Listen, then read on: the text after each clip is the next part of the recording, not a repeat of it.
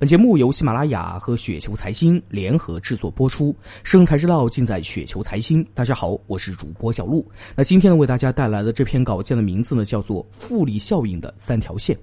第一条，温饱线百分之四。有初级理财意识的人，在投资收益上呢，就站在了大概百分之四投资回报率的温饱线上。这个能力呢，包括银行存款、货币基金、国债等。那这个回报率呢，可以帮助我们辛辛苦苦挣的钱适度增值，不至于跑输通胀太多。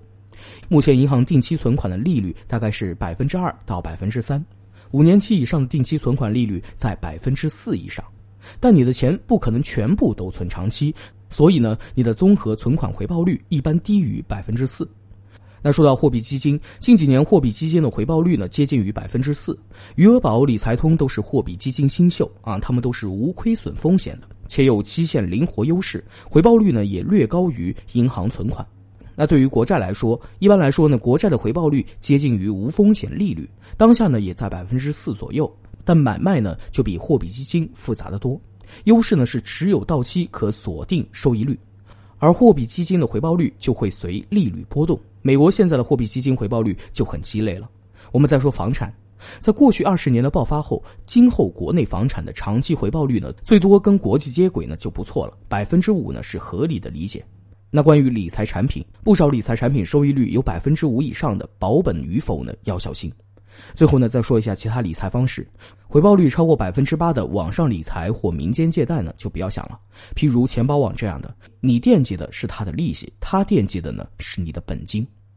第二条，小康线百分之八。如果呢，我们有了投资意识，同时呢又有了投资的智慧啊，就能够跳出股市这个跌宕起伏、乱花渐欲迷人眼的世界。我们一方面呢会晓得股权是最优质的资产。另一方面，又晓得要注意风险与回报的平衡，就可以找到一个最佳的投资策略——定投指数基金。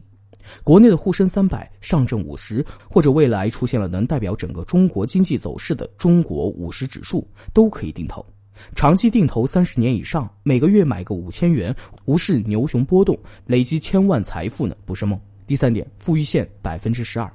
自己的投资能力和机遇匹配了，才有机会实现长期百分之十二以上的回报率。直观感觉呢，多数市场上的投资者应该都能够达到这个回报率。要不你看看网上那么多 DV 晒单，但拉长到五十到一百年呢？过去五十年能够达到这个收益率的没有几个人。五十年百分之十二的复利效应是两百八十九倍，一百年百分之十二的复利效应是八万三千五百二十二倍。这条线呢，应该是理智投资者合理预期回报线。摸到第一条线的是用心者，摸到第二条线的呢是智者，摸到第三条线的是自信者。